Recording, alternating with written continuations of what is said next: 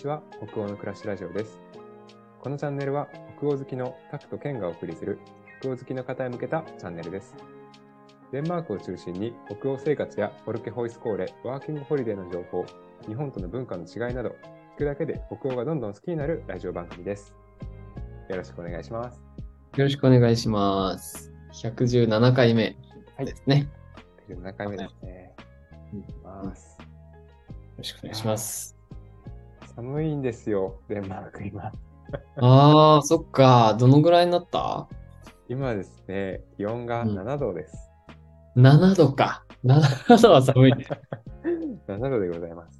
これは冷えてますな。はいちょうど今収録が10月のね、16日なんですけど、うん。で朝の9時半くらいだよね。そうでも日中も多分12、うん3度とかまでしか上がらなくて今も。ああ、そうなんだ。そうなんですよ。もう本当でもこの2週間とか急にぐっと寒くなって、なんかまあ日本もそうっていうふうに聞いたんですけど、僕は。そうだね。まあ慌ててあのヒートテックをね全部洗って使えるようにして、マフラーと手袋も全部出してって言って、る。ああ、もうマフラー手袋だよね。確はい、かに。もうフルフル装備で出てますね。そうなんだ。なんか俺は札幌なんだけど、はい札幌も今見たら最高が17度で最低7度とか。ああ、じゃあ一緒ぐらい。うだいたいね、でもこっちの方がやっぱりまだ暖かいよね。うんうんうんそうでもそっか。なんかさ、この2週間ぐらいで急に寒くなって天気がどんどん変わってるから、ね、なんか秋がなかったみたいな感じでさ、もうにこれ日本にいる人みんな言う言うんだけど、今年秋なかったみたいな。年々、年々秋なくなってきてますよね。年々秋なくなってるよね。秋と春ちょっと消えつつあるのがちょっと悲しいですよね、なんか。そう、だから秋服とか全、なんか秋服を出したばっかりだから、うんうんうん。まだマフラーとか手袋早いだろうとか思うんだけど、気を見たら、普通にもう使っていいよなと思う。確かに。ちょっとね、どんどんどんどんなんか、北欧みたいな方になってきてますけど、日本も。そうだね、秋なかったみたいな。うんん。あ、でも俺、札幌だからね、東京とかと比べるとまだまだ全然寒い地域ではありますけど。そうです。もしかするとね、北海道に住んでる人たちってデンマークとかね、北欧好きな人多いから、うが寄ってき。て逆に嬉しいのかなって。うんうんうん、あると思う。こうっぽいな、みたいなね感じで。ね、神戸の方とかはまだ暖かいのか？そうですね、まあ、あの地元が神戸なんですけど、あの、うんうんうん。神戸も、私の、なんていうんですか、地元って、あの、これすごい神戸の人にしか伝わらない話なんですけど、うん神戸、の、あの、田舎の方なんですよ。北区って言って、はいはなんか、その神戸市の中でも、神戸っていうイメージすると、なんか、それこそ港の、あの、い。うん。さ、なんだっけ？三宮だっけ？そうそう、三宮とか、観覧車とか、あとはなんか赤色の、えーポートタワーか、あれは、ポートタワうんーとか、うんうんなんかそういう港町をイメージする方が多いと思うんですけど、うんねなんかその後ろにある、で、あと六甲山とかね、山屋山とかがあるんですけど、うんその裏の、山の裏手にある、ああ。ちょっとこう、なんか山に囲まれた田舎地帯があるんですよ。へえ、そうなんだ。知らなかった、絶対。そこが、あの、なんて言うんだろう。神戸には属してるんだけど、神戸に住んでる人からしたら、なんか僕、昔言われたのは、あの、え、お前の住んでるところって神戸のシベリア地帯だろとかなんか言われて、そんななんかシベリそうそんなね、ジョークを言われるぐらい、なんかこう、別世界なんですよ、本当に神戸って言っても。なるほどね。私すごいそこは好きなんですけど、なんか結構寒い、冬場もね、涼しくなるし、寒くなるし、うん。雪も降るし、田舎だし、うすごい好きなんですけど、うんうんうん。なんかね、他ってやっぱその神戸の三宮とかと比べると気温もね、多分、ひどい、ひどい時というか、激しい時、差が激しいと5度とか変わるので、ああ、結構変わるね。そうそう。だからね、結構あのその神戸の中でも数少ない、冬場になると本当にマイナスとかいっちゃう。マイナス8度とか、ええ昔行くわったりとかって。今そんなに言えるの？そうそうそう。なのでええそっかそっか。じゃあ結構寒いかもしれないね、今もね。ですね。はい。まあでもその分ね、本当に田舎でいいところもあって、美味しいところもあるし、うん 温泉もあるし、あ、そっかそっか。ですよ。ですね。なんか帰国したら食べたいものとかもね、いっぱいありそうだよね。え、そう、だからもう本当に、その、神戸、ちょっとね、今日話すのがその神戸とかね、大阪周辺の人にしにはわかるけど、他の人からしたらなんだそれはみたいな感じになっちゃうかもしれないですけど、この帰ってから食べたいご飯がありすぎてありすぎて、ね、帰国ももうすぐだからね。帰ったら何食べたいか話を。本当にうん楽しみなんです。もう声から伝わってくるもんね。ご飯楽しみなんだろうなってご感じが。楽しみなんですよ、本当に。ね、あの、うん一番でも楽しみなのは、あの、うん。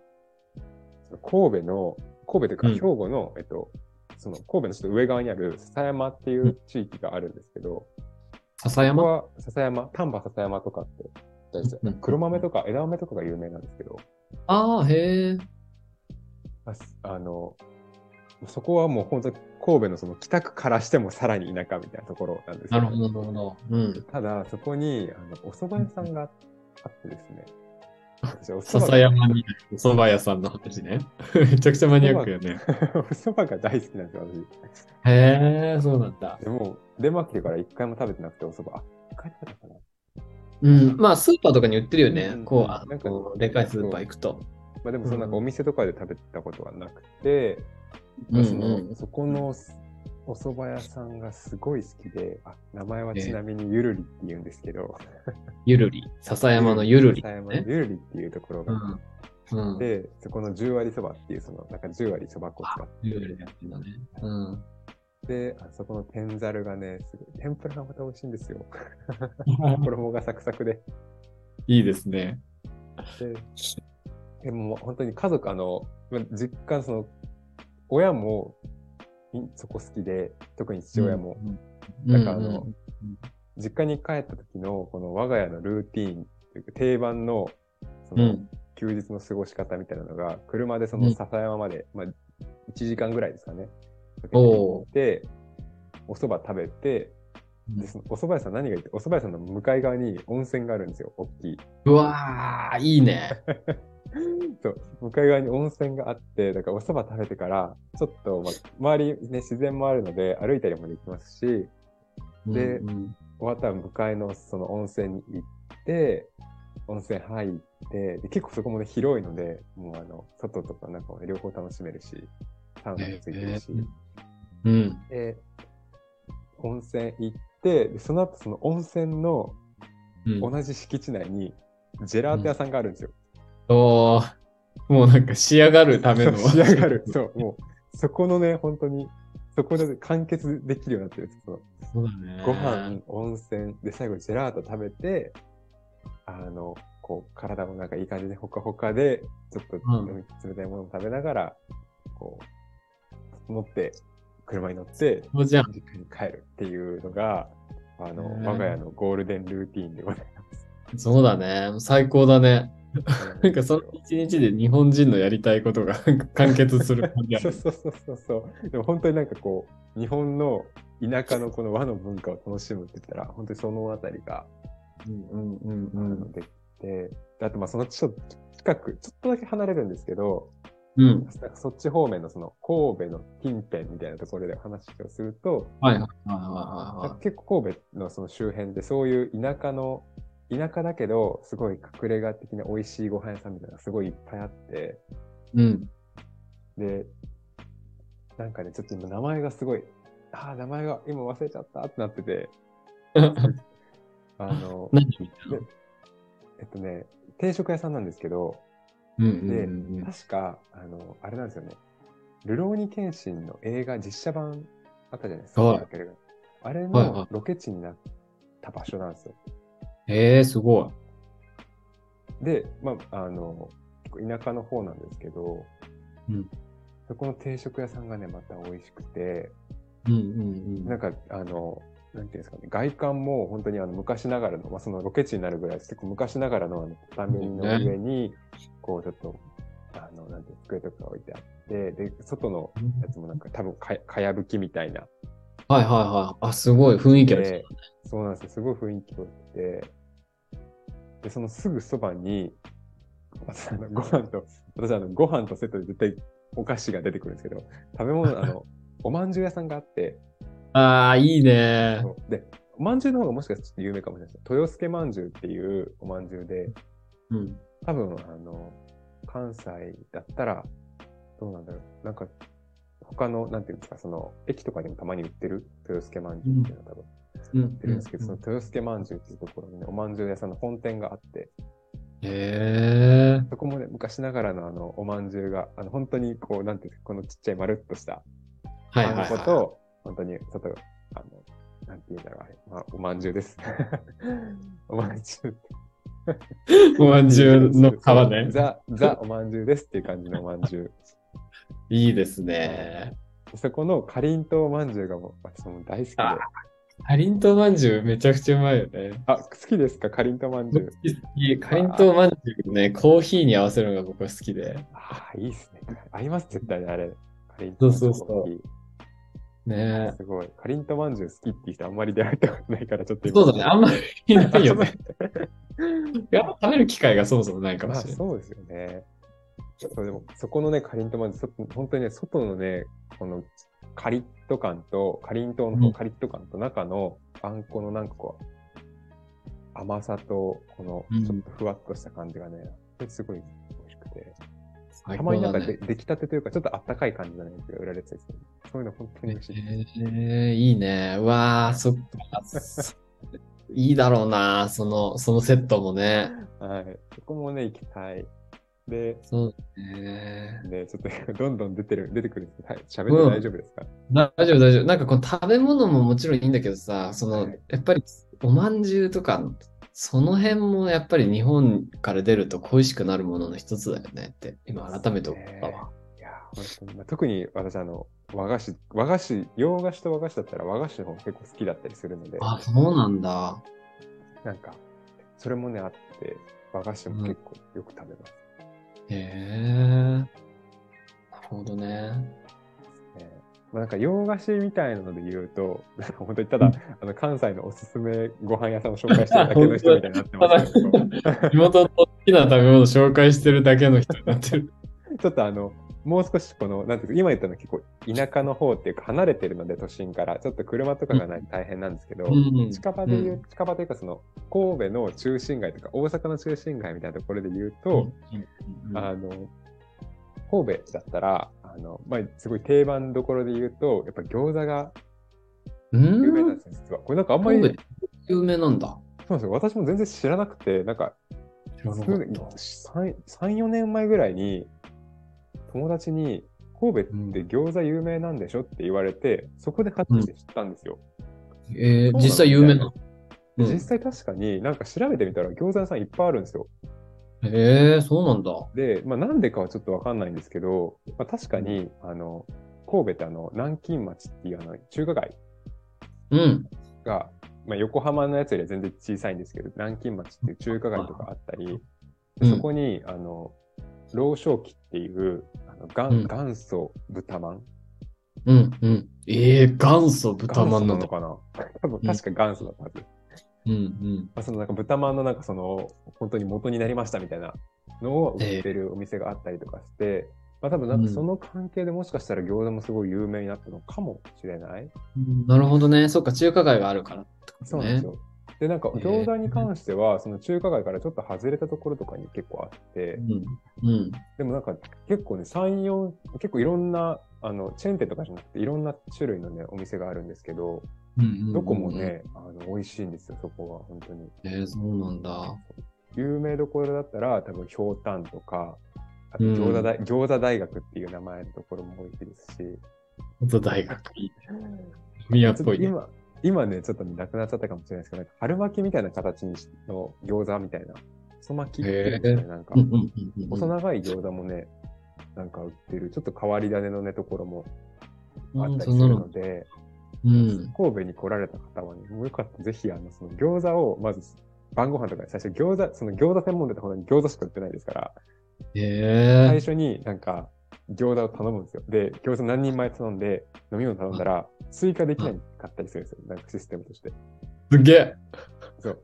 いいね最初に食べたいものだけ食べ、あの食べれる量だけ頼むみたいな。うんうん2人前だったら2人前食べ、頼んで、で出ると。頼んで、一緒に食べて、はいでそこからその次のお店とかにね、行くとね、結構、うんあいいね神戸のなんかこう、にね。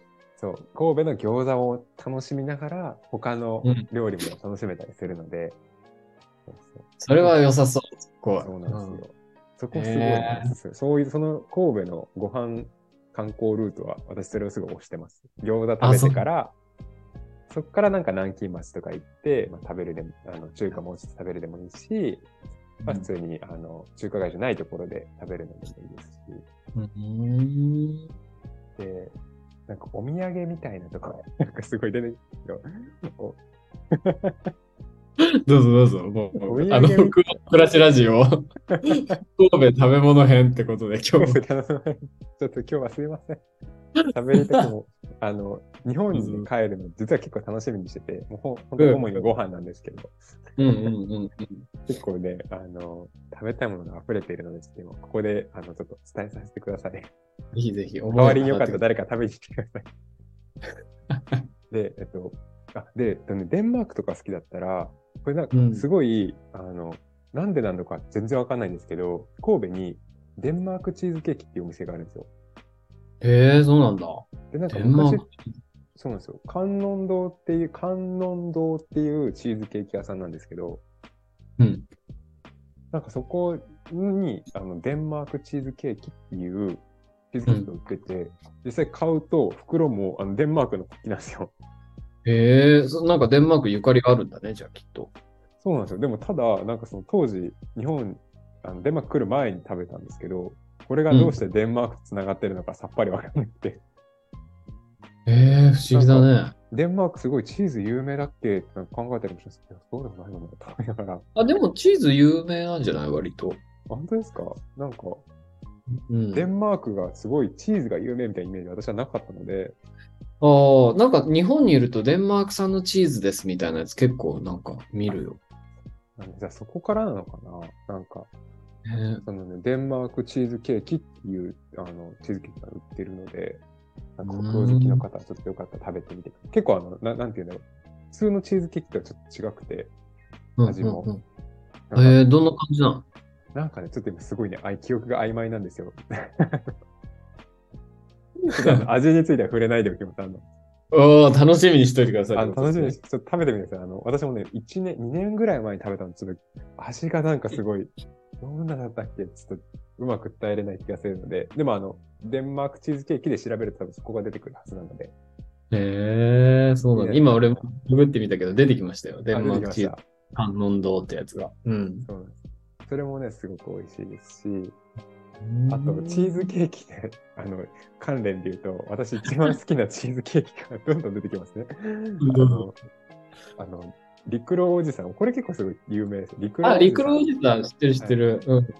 あのチーズケーキが私はすごい好きで、あの日本に帰ったら一番食べたいスイーツの5本の指ぐらいには入ってます。あ、そうなんだ。俺食べたことないんだよね。あリクロおじさん。そうですかうん。おじさんはね、あの、美味しいですよ。美味しいですよとか言って。あの、あれね、温めるとね、すごいなんかプルプルになるんですよ。へえ知らなかった。なんか食べ方が普通に冷たいままでも食べれるし、多分温かいでも食べれるみたいな感じなんですけど、私はがぜんあの温める電子電、電子レンジでちょっとチンして食べると、あの、ふわふわ、もともとふわふわなんですけど、それがなんかプルプルみたいな感じになって、食感が変わるのね。変わります。めちゃくちゃ美味しい。へえ面白いですね。いやーちょっと、いろいろめっちゃ喋れちゃう出てる。まだまだあるね。この辺で止めときますね。だね。パート1はじゃあここまでということでね。パート2はまた、あの、ね、やってほしいっていう声があればやります。そうだね。リクエストがあったら、大阪の方とかまだ全然今紹介してないので、まだまだ出てきそうだね。はい、出てきます。そうなんだ。いや、めちゃくちゃ面白いですね。北欧。でもさ、やっぱり北欧に行って、こう一回日本を離れると、日本のその食べ物の良さとかさ、あ、これがめちゃくちゃ食べたくなるみたいなのって、やっぱりあるよね。うん。いや、面白いですね。皆さんもじゃあ、ぜひ神戸に行って 食べてみてください。ぜひぜひ。はい。あとはね、デンマークのおすすめ食べ物とかもね、もしあったら、この今後紹介できればいいかもしれないですね。うんうんねそうですね。できましょう。はい。ということで、引き続きお便りとかも募集してますので、ぜひぜひコメントなどお寄せください。はい。ということで、今日は、えー以上にしたいと思います。ありがとうございました。ありがとうございました。さよなら。さよなら。